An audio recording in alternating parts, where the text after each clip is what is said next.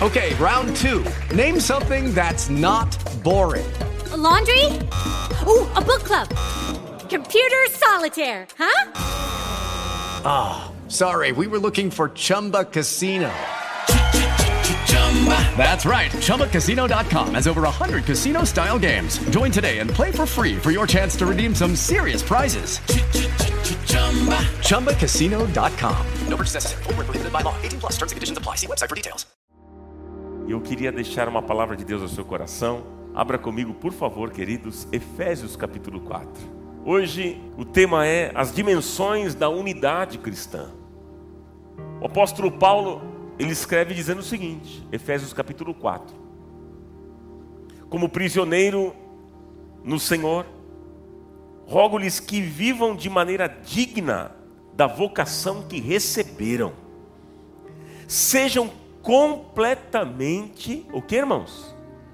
Humildes e dóceis. Você é humilde? Você é uma pessoa dócil? E sejam que mais, irmãos? pacientes, suportando uns aos outros com amor. Olha o desafio para nós aqui, irmãos. Façam todo o esforço para conservar a unidade do Espírito pelo vínculo da paz. E aí ele diz então: há um só corpo, um só Espírito assim como a esperança para a qual vocês foram chamados é uma só. Há um só Senhor, uma só fé, um só batismo, um só Deus e Pai de todos, que é sobre todos, por meio de todos e em todos, e que o Espírito Santo de Deus nos abençoe nesta noite. Amém, queridos? Bom, meus irmãos, o apóstolo Paulo escreveu essa carta à igreja de Éfeso quando ele estava preso por causa do evangelho. E assim ele começa a carta dizendo isso. E depois dele apresentar a grandeza de Deus, falar sobre a beleza da salvação, agora então ele fala sobre a unidade da igreja. Ele está falando sobre o que, meus irmãos? a unidade da igreja. E do verso 4 ao 6, Paulo aqui apresenta as dimensões dessa unidade. Veja que a base, o chão, a base do seu discurso é a doutrina da Trindade, que afirma que há um só Deus, o qual subsiste em três pessoas: Pai, Filho e o Espírito Santo. Quem são? Vamos lá? Pai, o Filho e o Espírito Santo. Gente, o ser triuno de Deus fala de unidade. E para viver em unidade, a igreja precisa crer que Deus é uno. E como corpo de Cristo, meus irmãos, nós precisamos viver em unidade. Olha só o desafio que temos diante de nós. Como corpo de Cristo, nós precisamos viver em unidade. E então o apóstolo Paulo, ele começa o capítulo 4 dizendo o seguinte, olha lá no verso 1 e 2: Rogo-lhes que vivam de maneira digna da vocação que receberam, sejam completamente humildes e dóceis. Humildes e dóceis, e sejam pacientes suportando uns aos outros com amor. Interessante, Paulo aqui está afirmando que a nossa vocação como cristãos, então, é sermos testemunhas de Jesus neste mundo, vivendo de forma humilde em unidade.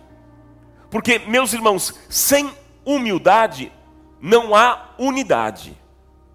Eu vou repetir: sem humildade não há unidade. Guarde isso no seu coração. E Paulo aqui chama todos os cristãos à unidade. E aí, a partir do verso 4, ele fala sobre as dimensões da unidade cristã. Quais são essas dimensões? E é isso que a gente vai ver aqui nesta noite. Que o Espírito Santo fale ao seu coração poderosamente. Amém? Deus está falando neste encontro, Ele vai falar muito mais. Você acredita nisso? Tenha atenção naquilo que nós vamos aprender e ouvir nessa noite. E ele começa dizendo então, a partir do verso 4: Há um só corpo. Primeiro, ele diz: há um só corpo. Que corpo é esse? É o corpo de Cristo, do qual ele é o cabeça. É muito interessante a gente observar que muitos reinos deste mundo, deste mundo, muitos reinos humanos, já desapareceram, mas a igreja do Senhor subsiste apesar de toda crise, de toda perseguição. E isso acontece, sabe por quê, meus irmãos? Porque quem sustenta a igreja é o próprio Cristo. Louvado seja o nome do Senhor. A igreja não é mantida por pastores. A igreja não é mantida por organizações, não. A igreja é governada, a igreja é amparada por Cristo. Por isso que a igreja permanece em pé e, como disse bem Jesus, as portas do inferno não prevalecem contra ela. Louvado seja o nome dele. Amém? Quantas crises, quantas lutas, Quantas perseguições a igreja já enfrentou ao longo da história e continuará enfrentando. É verdade. Mas nós temos uma garantia, nós temos a garantia de que ela caminhará triunfante nessa terra, até o fim, meus irmãos. Nós podemos não ter mais prédios para nos reunir, mas a igreja permanecerá viva Podemos até nos reunir nas casas, se for preciso, como ela já se reuniu, mas a igreja permanecerá viva. Aleluia. E aqui então, queridos, o apóstolo Paulo diz que há um só corpo. Há um só corpo. E Jesus diz: há um só corpo e uma só igreja formada por aqueles que eu chamei, por aqueles que eu redimi e salvei. Ah, meus irmãos, nós somos o corpo de Cristo. Quantos aqui fazem parte do corpo de Cristo? Deixa eu ver, levante a sua mão. Nós somos o corpo de Cristo. E esse corpo, queridos, recebe novos membros a cada dia, e a igreja vai avançando, e a igreja vai crescendo, e o nome do Senhor vai sendo glorificado. Quanto poder há nesse evangelho! E é por isso que nós estamos aqui nessa noite, porque um dia fomos alcançados pelo poder desse Evangelho. Um dia a mensagem do Evangelho nos alcançou, alcançou a minha vida, a sua vida, e fomos transformados. Hoje somos novas criaturas, louvado seja Ele. Você foi alcançado por este Evangelho? Agora, é interessante porque tem gente dizendo que a igreja já não é mais importante. Esse negócio de igreja já não é mais importante, é coisa do passado.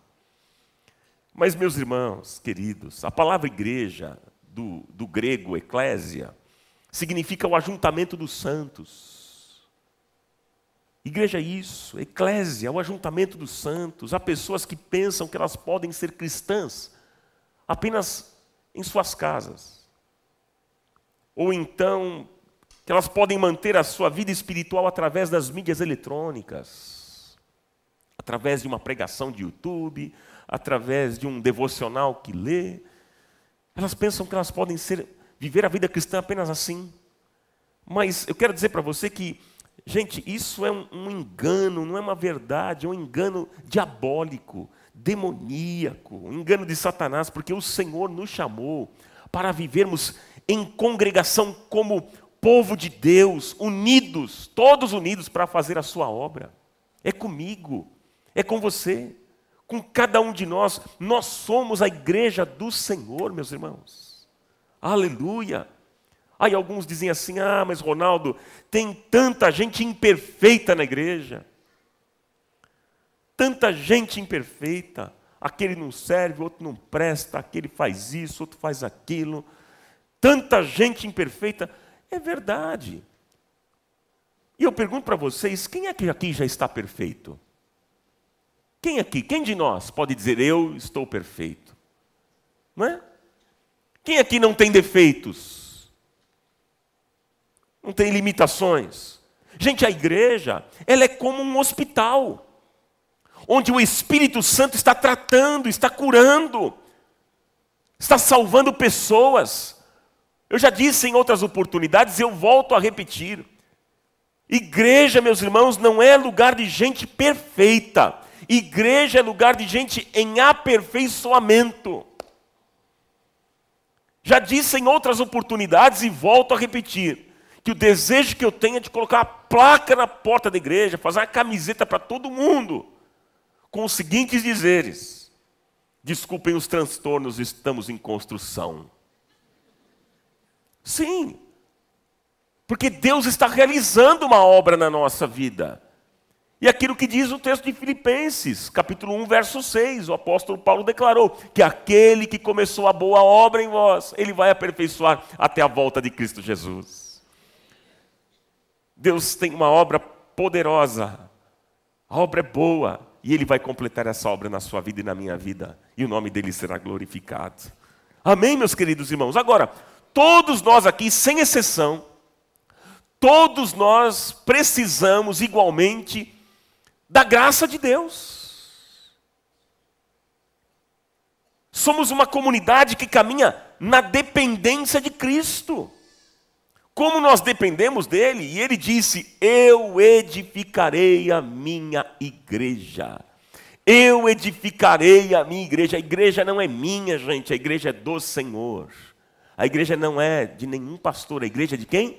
É do Senhor. E ele diz: Eu edificarei a minha igreja, e as portas do inferno não prevalecerão contra ela. Louvado seja o nome do Senhor. Há um só corpo. Segunda declaração. Agora, Paulo está dizendo: há um só espírito. E que espírito é esse? Hein? A palavra grega para espírito aqui, gente, é alento. Qual é a palavra? Alento. Ou seja, há um só alento que vem de Deus. Há um só alento que vem de Deus, que é o seu espírito, o consolador.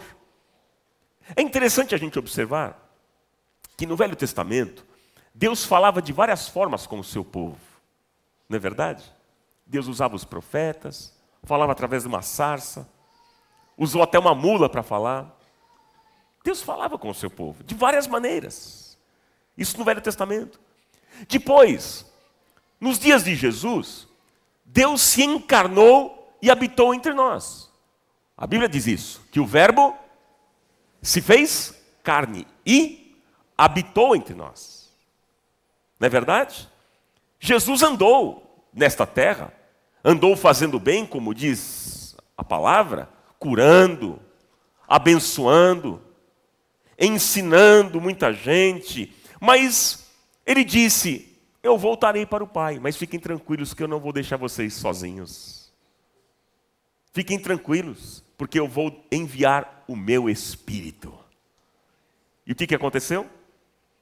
Jesus enviou, o Espírito Santo veio sobre a igreja no dia de Pentecostes.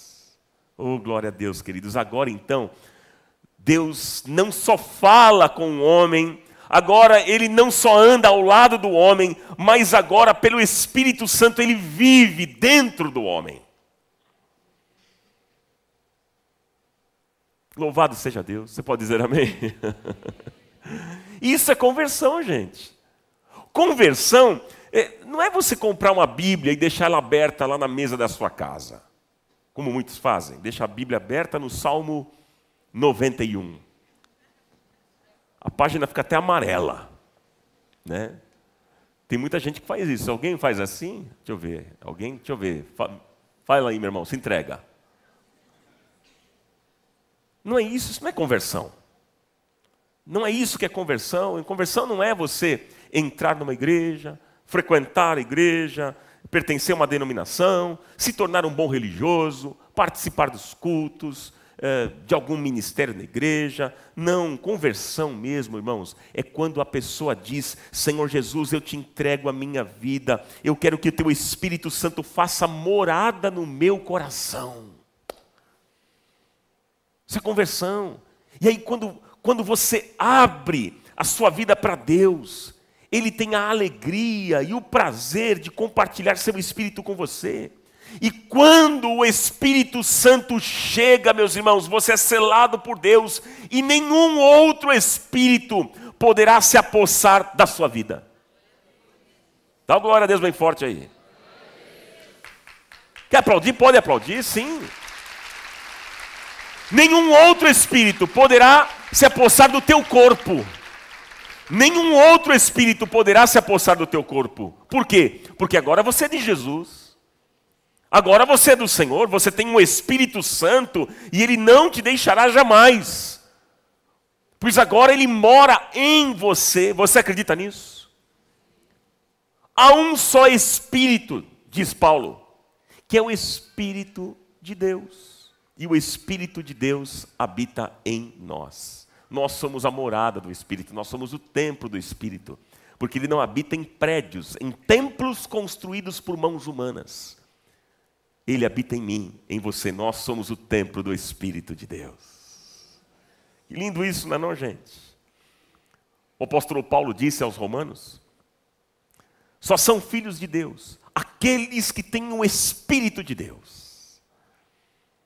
Jesus, certa vez, diante de um, de um religioso, diante de um mestre chamado Nicodemos, disse a ele: Você precisa nascer de novo, nascer do Espírito. Ah, meus irmãos, os filhos de Deus são aqueles que foram gerados de novo pelo Espírito Santo e nos quais Ele agora habita. E eu tenho uma excelente notícia para te dar nessa noite. O Espírito de Deus quer morar na sua vida, Ele quer habitar no seu coração. Amém? Então Paulo diz: primeiro, há um só corpo. Depois ele diz o quê? há um só Espírito. Terceiro, agora ele diz: há uma só esperança. Você pode repetir isso, irmão? Irmã? Mais uma vez. Há uma só esperança. Há uma só esperança. Que esperança é essa? Qual é a esperança cristã? Qual é, queridos? Gente, a palavra esperança hoje, ela não tem o mesmo significado bíblico, porque quando nós falamos de esperança, nós falamos de algo que nós esperamos que aconteça. Falamos de uma grande probabilidade de algo que venha acontecer. É isso que nós entendemos por esperança. Mas, na Bíblia, esperança não é probabilidade, irmãos. Na Bíblia, esperança é convicção. Na Bíblia, esperança é certeza de futuro. Aleluia. E o que Paulo aqui está dizendo é que toda a igreja do Senhor deve ter a mesma certeza, deve ter a mesma esperança. Meus queridos irmãos, e a nossa certeza é que Cristo é a nossa esperança. Cristo é a nossa esperança, irmãos. Nós caminhamos vitoriosos em Cristo Jesus, porque nós estamos convictos de que Ele foi a cruz do Calvário, mas Ele venceu na cruz do Calvário. Ele morreu na cruz, mas a Bíblia diz que ao terceiro dia Ele ressuscitou. E a boa notícia para todos nós é que Jesus está vivo. Jesus vive e Ele é real. Como é que você tem certeza disso, Ronaldo? Sabe por que, eu tenho certeza? Porque nós falamos com Ele e Ele fala conosco. Como Ele tem falado conosco nesses dias, queridos, não é verdade? Você pode abrir o teu coração, você pode falar com Ele todos os dias, em qualquer lugar, em todos os momentos, e Ele sempre está disposto e pronto a te ouvir, e Ele fala ao seu coração. Nossa esperança é a certeza e a convicção de que, por seu sacrifício, meu irmão, minha irmã, Ele nos deu a salvação eterna. Louvado seja Deus! E todos aqueles que são salvos, todos aqueles que são salvos têm a mesma certeza e a mesma esperança em Cristo. Aleluia, Cristo é nossa esperança. Primeiro, Paulo está dizendo a um só corpo. Depois ele diz há um só espírito. Depois, terceiro, há uma só esperança. E agora ele diz há um só Senhor. Quarto, há um só Senhor. Você pode repetir? Vamos lá? Vale observar que Paulo escrevia para uma sociedade que estava debaixo do Império Romano, cujo imperador era visto como um senhor absoluto.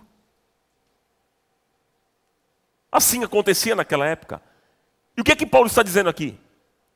Paulo está dizendo o seguinte para aquelas pessoas: olha, vocês que aceitaram a Cristo como Salvador, o Senhor de vocês, o Senhor de vocês não é mais o imperador, o Senhor de vocês agora é Jesus. É isso que Paulo estava dizendo. E o que é ser Senhor? Hello, it is Ryan, and we could all use an extra bright spot in our day, couldn't we? Just to make up for things like sitting in traffic, doing the dishes, counting your steps, you know, all the mundane stuff. That is why I'm such a big fan of Chumba Casino. Chumba Casino has all your favorite social casino style games that you can play for free anytime, anywhere with daily bonuses. That should brighten your day a little. Actually, a lot. So sign up now at chumbacasino.com. That's chumbacasino.com. No purchase necessary. VGW Group. Void were prohibited by law. See terms and conditions. 18 plus. Okay, round two. Name something that's not boring. A laundry? Ooh, a book club. Computer solitaire, huh? Ah, sorry, we were looking for Chumba Casino. That's right. ChumbaCasino.com has over 100 casino style games. Join today and play for free for your chance to redeem some serious prizes. ChumbaCasino.com. No purchase necessary. Were prohibited by law. 18 plus. Terms and conditions apply. See website for details. Ser Senhor é exercer governo. E aí eu pergunto para você nesta noite: quem é que governa a sua vida? Hein? São as pessoas? É o dinheiro? Quem é que governa a sua vida? É o pecado? São os bens? São as riquezas deste mundo? Quem é que governa a nossa vida? Quem é que governa a sua vida? Porque, gente, aquele que foi salvo, ele está debaixo de um novo governo e o seu Senhor agora é Jesus Cristo. Portanto, o desafio para você, para mim, para todos nós nessa noite, é entregarmos o governo da nossa vida a Deus, porque ninguém, ninguém pode ter dois senhores, ninguém pode servir a dois senhores, como bem disse Jesus. Jesus disse: Quem não é por mim é contra mim, quem comigo não junta espalha. Ninguém pode servir a dois senhores, ou você serve a Deus, ou você serve ao diabo. Então, quem ainda é um mentiroso, um maledicente, quem ainda é um agressivo, um opressor, corrupto, que pratica o mal, mostra que está vivendo debaixo do sistema de Satanás, um senhor tirano, perverso, maligno, ruim, que governa este mundo, porque a Bíblia diz que o mundo jaz no maligno. O mundo jaz no maligno. Mas graças a Deus, queridos, que em Cristo Jesus e pelo poder do seu Espírito Santo, hoje nós estamos debaixo do governo de Deus. Você pode dizer aleluia aí, meu irmão, minha irmã? Aleluia. E eu quero dizer para vocês que nenhum outro espírito maligno nos dominará, porque nós estamos guardados em Deus. E o mal não vai prosperar. O mal não prospera na vida daquele que tem Deus, que tem a Deus como Senhor. A Bíblia mesmo declara que aquele que tem o Espírito de Deus, o maligno não lhe toca. Você acredita nisso ou não? Maior é aquele, diz a Bíblia, maior é aquele que está em nós do que aquele que está no mundo. Quem é que habita na sua vida? É o Senhor, é Cristo, Ele habita. Então, gente, Deus é por nós, Deus é por nós, Ele é o nosso Deus. Agora nós temos então um Senhor que governa a nossa vida, temos um Senhor que governa o nosso coração. É o nosso Deus, o Deus Todo-Poderoso, louvado seja Ele. Há um só Senhor. Vamos continuar? Paulo continua escrevendo e ele diz: há uma só fé. Vamos repetir, irmãos? Há uma só fé. Irmãos, a fé é, é, é um princípio cristão importantíssimo, fundamental, sem dúvida. Mas que fé é essa, gente? Que fé é essa que Paulo está se referindo? Porque Irmãos, todas as pessoas que frequentam algum tipo de igreja têm fé. E digo mais para vocês, ó, os espíritas têm fé, os budistas têm fé, os muçulmanos têm fé, os místicos têm fé, até os ateus têm fé. Nós podemos classificar a fé, meus irmãos, de várias maneiras. A questão não é ter fé, a questão é onde eu a coloco ou em quem eu a deposito. Onde que você tem colocado a sua fé? Essa é a pergunta para todos nós. Hein? Onde você tem colocado a sua fé? Você tem colocado a sua fé na sua capacidade pessoal? Você tem colocado a sua fé nos relacionamentos? No dinheiro? Hum? Nos bens que você adquiriu? Na sua empresa? Você tem colocado a sua fé na política? nos políticos, nos governos humanos? Irmãos queridos, olha, deixa eu dizer para vocês, nós não controlamos nada disso. Nós não temos o controle sobre essas coisas. Sim ou não, irmãos? Nós não temos. Quando o apóstolo Paulo, entenda agora, presta atenção, quando o apóstolo Paulo aqui está dizendo que há uma só fé, ele está falando de uma só direção. É isso que ele está falando. Há uma só fé a uma só direção. É isso que ele se refere. A única fé frutífera, eficiente e que produz resultados é aquela que confia na pessoa certa, Jesus de Nazaré. Eita, nome poderoso. Jesus. E é, é quando você confia, é quando você confia em quem pode agir. É quando você confia em quem pode fazer todas as coisas. É quando você confia em quem tem todo o poder do alto. Meus irmãos queridos, não adianta confiar na pessoa errada. Talvez, eu não sei, você tenha depositado toda a sua fé em alguém que te decepcionou. Ou você está fazendo isso hoje. Você está depositando a sua fé em alguém que está te decepcionando. Muitos assim estão vivendo isso, você depositou toda a sua fé em alguém que te decepcionou. Pode ser um cônjuge, o cônjuge, um amigo, um político, o patrão, enfim. Mas sabe, queridos, quando nós colocamos a fé na direção certa, na pessoa certa, que é em Jesus Cristo, nós nunca nos decepcionaremos. Aleluia não tem decepção. Por quê? Porque Jesus é extremamente confiável. O nosso Deus é assim, irmãos. Ele é extremamente confiável e o que ele promete, ele cumpre, porque, como diz Jeremias capítulo 1, verso 12, ele vela pela sua palavra em a cumprir. Se ele falou, ele vai fazer. Se ele disse, ele vai cumprir, porque ele não é homem para mentir, nem filho do homem para se arrepender. Louvado seja o nosso Deus.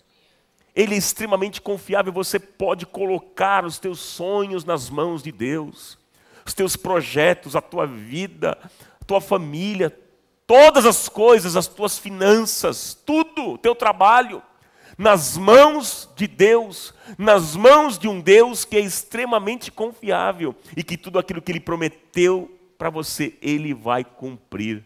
A Ele honra, glória e louvor. Esse é o nosso Deus. Por isso que a fé tem que ter a direção certa. Por isso que a fé tem, tem que ter o lugar certo. Então, confie, meu irmão, minha irmã, confie no Senhor de todo o teu coração e abra o seu coração, a sua vida para Ele.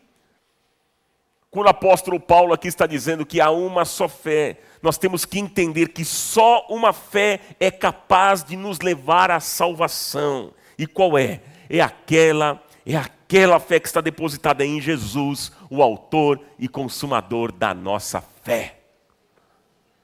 Amém? Até aqui, ok, meus irmãos? Estamos juntos aqui ou não? Ok. Ele continua dizendo agora, sexto, anote. Paulo está dizendo, se você quiser grifar até mesmo na sua, na sua Bíblia, faça isso. Agora ele está dizendo aqui, há um só batismo. Vamos repetir juntos, irmãos? Pode ser mais forte com empolgação? Vamos lá. Há um só batismo. Gente, o batismo nas águas. O batismo nas águas é, é o testemunho do batismo espiritual que aconteceu primeiro dentro da gente. Dentro de nós. Segundo a Bíblia, primeiro nós somos mergulhados no Espírito e o Espírito mergulhado em nós. Esse é, esse é, é o processo. E aí, para confirmar essa obra, nós somos imergidos nas águas é um só batismo. Quantos? Um. É um só batismo.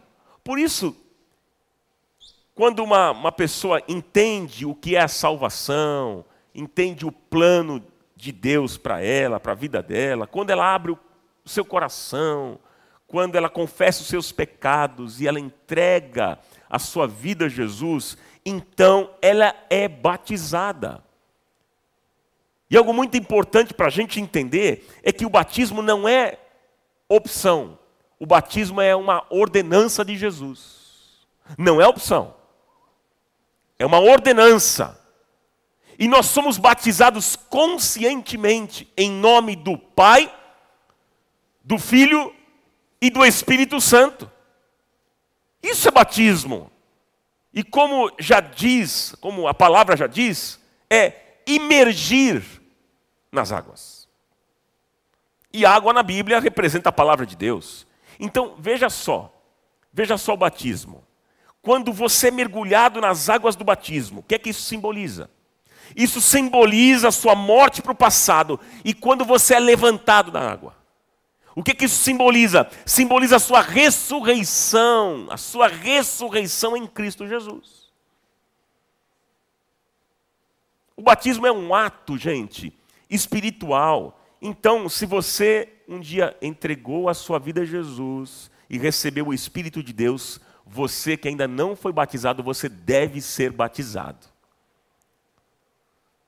Porque não é opção, é uma ordenança. Você deve ser batizado. Amém, meus irmãos? E assim a igreja primitiva batizava milhares de pessoas há um só batismo. Há um só batismo. E aí vem sétimo, que eu quero destacar aqui nesse texto. Anote aí, por favor. Agora Paulo diz: há um só Deus. Você pode repetir bem forte? Vamos lá, igreja. Mais forte, vamos lá. Há um só Deus. Olha, queridos irmãos, no mundo há muitos deuses sendo adorados, em todos os cantos, em todos os lugares. Por exemplo, na Índia, o número oficial de deuses passa de 300 milhões. Sabia disso? Depois dá um Google aí para você ver. Não agora. Pois, dá uma pesquisada aí. Na Índia, você imaginou, gente? A quantidade. E esses deuses aparecem de muitas formas, eles atuam em diversas áreas. Mas há também, gente, muitos deuses modernos criados pelo materialismo.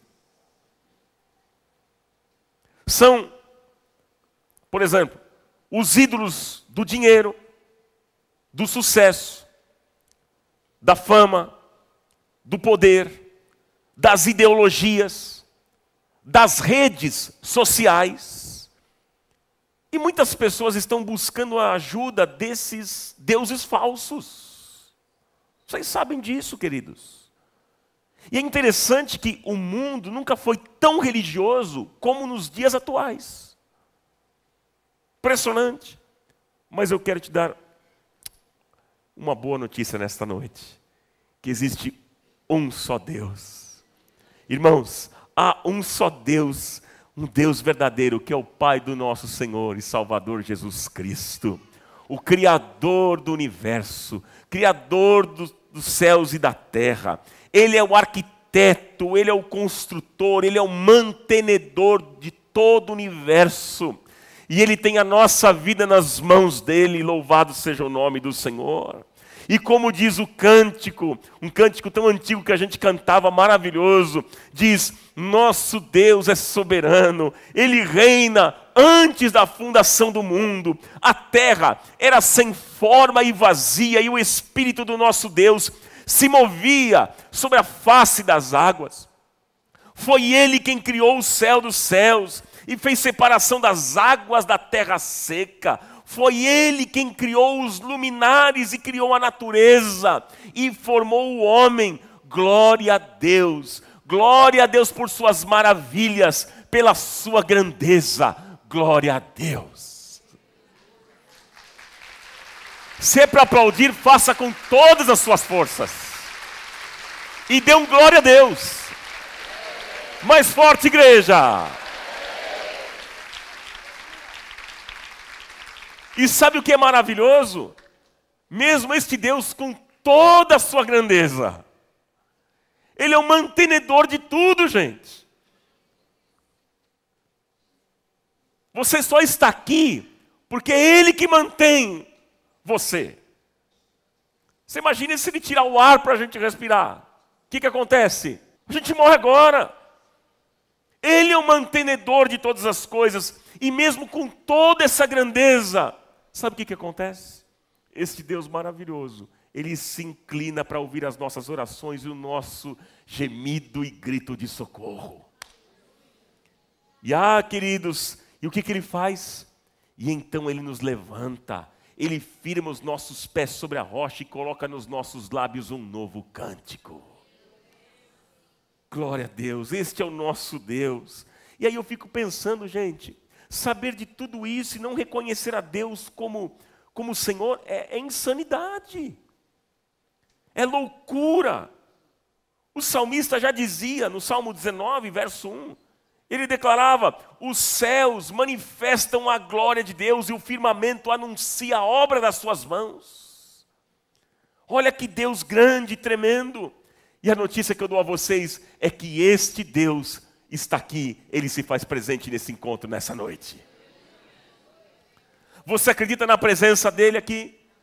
Ah, mas eu não sinto, Ronaldo, não tem arrepio, não estou vendo nada diferente. Você não precisa sentir, você precisa crer. Deus está aqui, tão certo como o ar que eu respiro. Você está respirando aí ou não? Dá uma respirada aí. É Deus. Isso é Deus, gente. Quando você respira, tenha consciência: Deus está aqui. Deus está aqui. E esse Deus, queridos, esse Deus que está vivo, que se manifesta, que ama, que fala, que escuta, que cura, que levanta, que anima, que liberta, que abençoa, que nos deu o seu espírito, que constituiu a igreja, é esse Deus que nós cremos e servimos. Ah, meus irmãos, a Ele toda a honra, toda a glória, todo o louvor pelos séculos dos séculos. Louvado seja o nome do Senhor. Há um só Deus, repita isso: há um só Deus. Portanto, meu irmão, minha irmã, ame esse Deus, de todo o seu coração.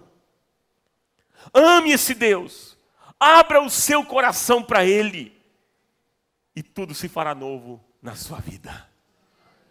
Eu quero concluir essa mensagem com vocês, irmãos, para nós orarmos aqui nessa noite. Quero concluir e eu quero dizer para vocês que esta é a unidade do Evangelho. Esta é a unidade do Evangelho que nós cremos. O texto diz: há um só corpo, o que mais? um só Espírito, uma só esperança, um só Senhor, uma só fé, um só batismo e um só Deus. Gente, esta é a maravilhosa unidade dos cristãos na família de Deus.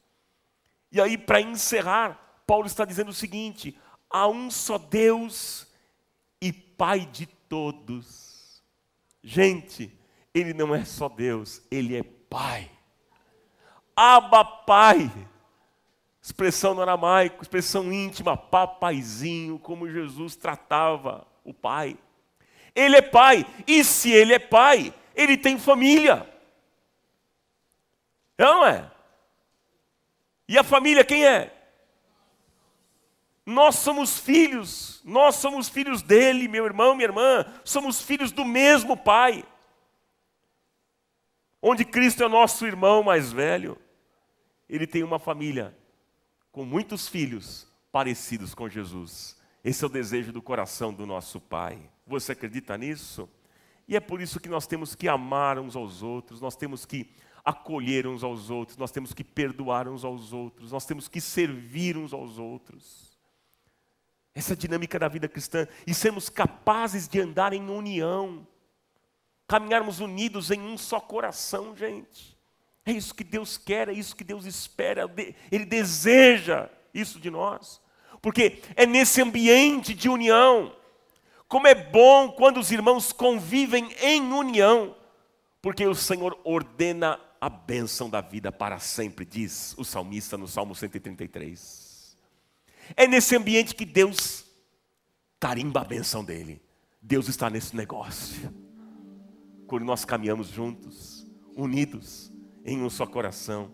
O que Deus quer de nós, queridos, é que nós vivamos como irmãos, em unidade e amor, sem partidarismos, não, ou preferências carnais, não, queridos, mas que estejamos prontos para a edificação mútua e auxílio do corpo, tendo Jesus sim como cabeça, e então vivermos para a glória de Deus. Quantos querem viver aqui para a glória de Deus? Levante a sua mão.